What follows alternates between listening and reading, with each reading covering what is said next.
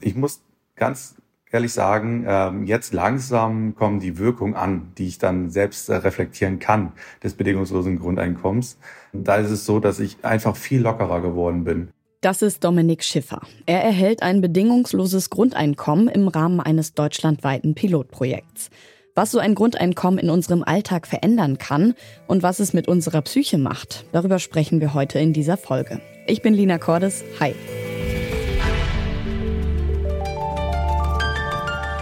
Zurück zum Thema.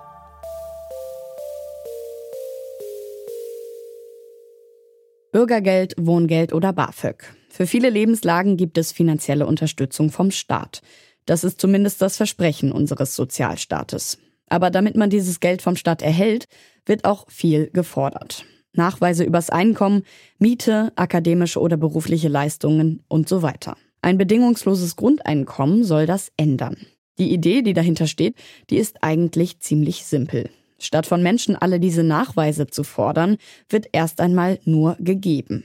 Wie viel das ist, das unterscheidet sich von Modell zu Modell. Grundsätzlich soll man mit diesem Geld dann aber erstmal das Notwendigste abdecken können. Welche Auswirkungen hätte so ein Grundeinkommen in Deutschland und wie könnte es umgesetzt werden?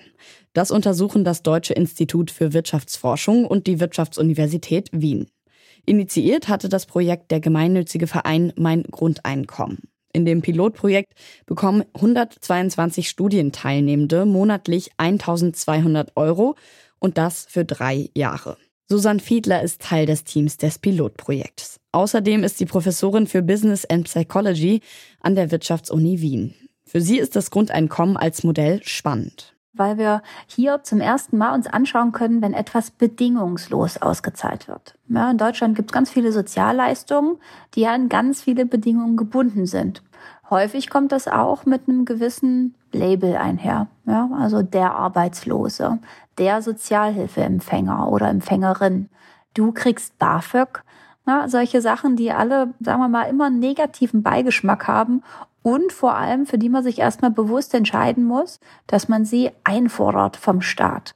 Und weil unter Umständen beispielsweise der Mutter, ja, die zu Hause sich um Kinderversorgung und Co. kümmert, es unangenehm ist, als arbeitslos geführt zu werden, taucht die in den Statistiken am Ende gar nicht auf, weil sie sich denkt, das, das lohnt sich für mich eh nicht. Das mache ich nicht. Das ist mir zu unangenehm. Ja, und da würde sich an, mit der Bedingungslosigkeit eines solchen Grundeinkommens würde sich einiges drehen. Das Pilotprojekt untersucht auch, wie sich so ein Grundeinkommen auf die Psyche auswirkt. Bis jetzt gibt es dazu Studien aus anderen Ländern, zum Beispiel aus Finnland. Die haben vor allem beleuchtet, was das Grundeinkommen mit Menschen macht, die in ärmeren Verhältnissen leben oder arbeitslos sind. Und da gab es durchaus positive psychische Effekte. Aber warum ist das so?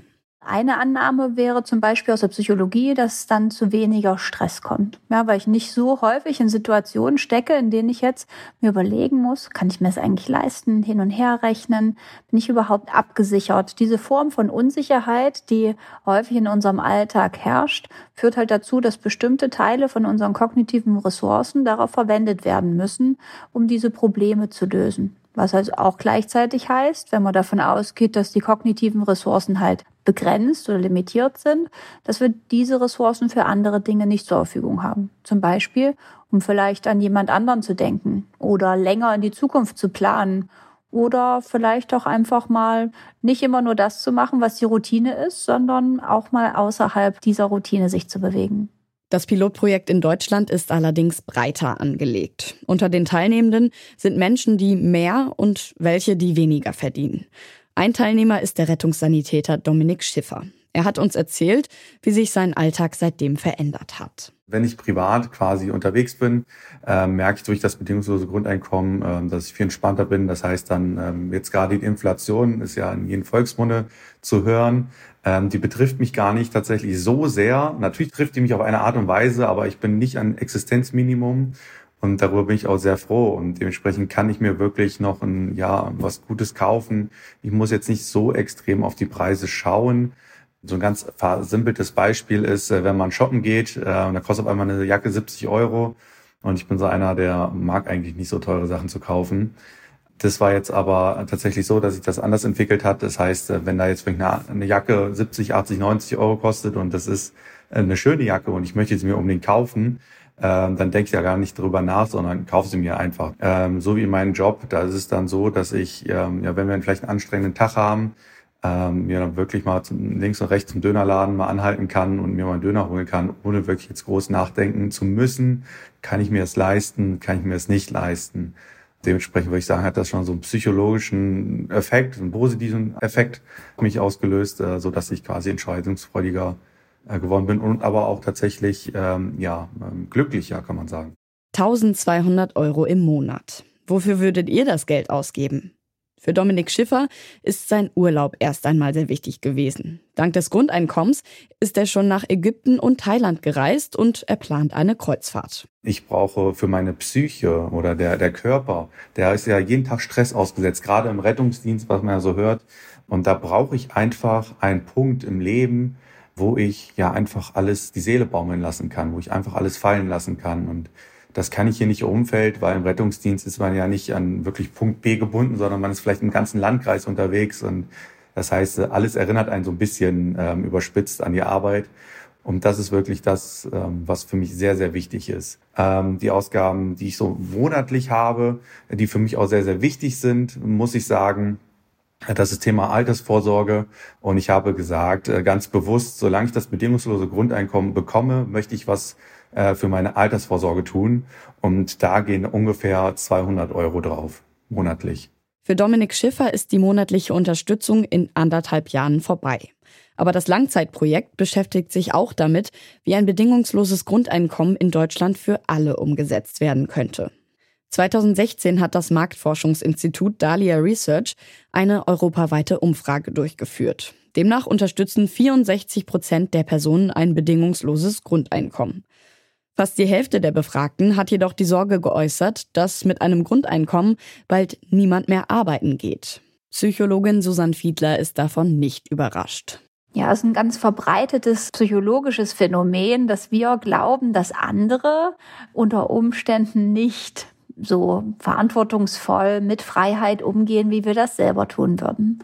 Ja, wenn ich hier Umfragen mache zum Thema, was würdest du denn mit dem Grundeinkommen machen? Was wird denn dann bei, bei dir passieren? Dann sagen ganz viele, oh, da habe ich ganz viele Ideen, dann mache ich das. Nee, ich würde meinen Job weitermachen, aber dann würde ich sicher das, das und das auf der Seite machen. Wenn danach die Frage erfolgt, und würdest du das einführen wollen, dann ist die Antwort bei einigen dann immer, nein, auf keinen Fall, weil die anderen, die würden sich nach Hause auf die faule Haut legen. Keiner von denen würde doch mehr was arbeiten und ich bin doch nicht bereit, dafür zu bezahlen, dass alle anderen faulenzen. Das heißt, wir haben so eine ganz, ganz starke Verzerrung darin, was wir selber glauben, was wir tun, versus was alle anderen machen. Ne? Das heißt, wir müssen mit diesen Ängsten und den Sorgen von denen, die darüber nachdenken, umgehen lernen und vielleicht denen auch ein bisschen zeigen mit Daten im besten Falle, wie es denn tatsächlich aussieht. Wenn wir uns keine Sorgen ums Geld machen müssen, dann geht es auch unserer Psyche besser. Das zeigen auch die wissenschaftlichen Erkenntnisse zum Grundeinkommen. Wie so ein bedingungsloses Grundeinkommen hier in Deutschland konkret aussehen könnte, das wissen wir aber noch nicht. Denn dazu gibt es verschiedene Ansätze, die erst noch erprobt werden müssen. Und das war's für heute. Die Redaktion für diese Folge zurück zum Thema hatte Annika Seiferlein. Produziert wurde die Folge von Stanley Baldauf und mein Name ist Lina Cordes. Ich sag ciao und bis bald. Zurück zum Thema vom Podcast Radio Detektor FM.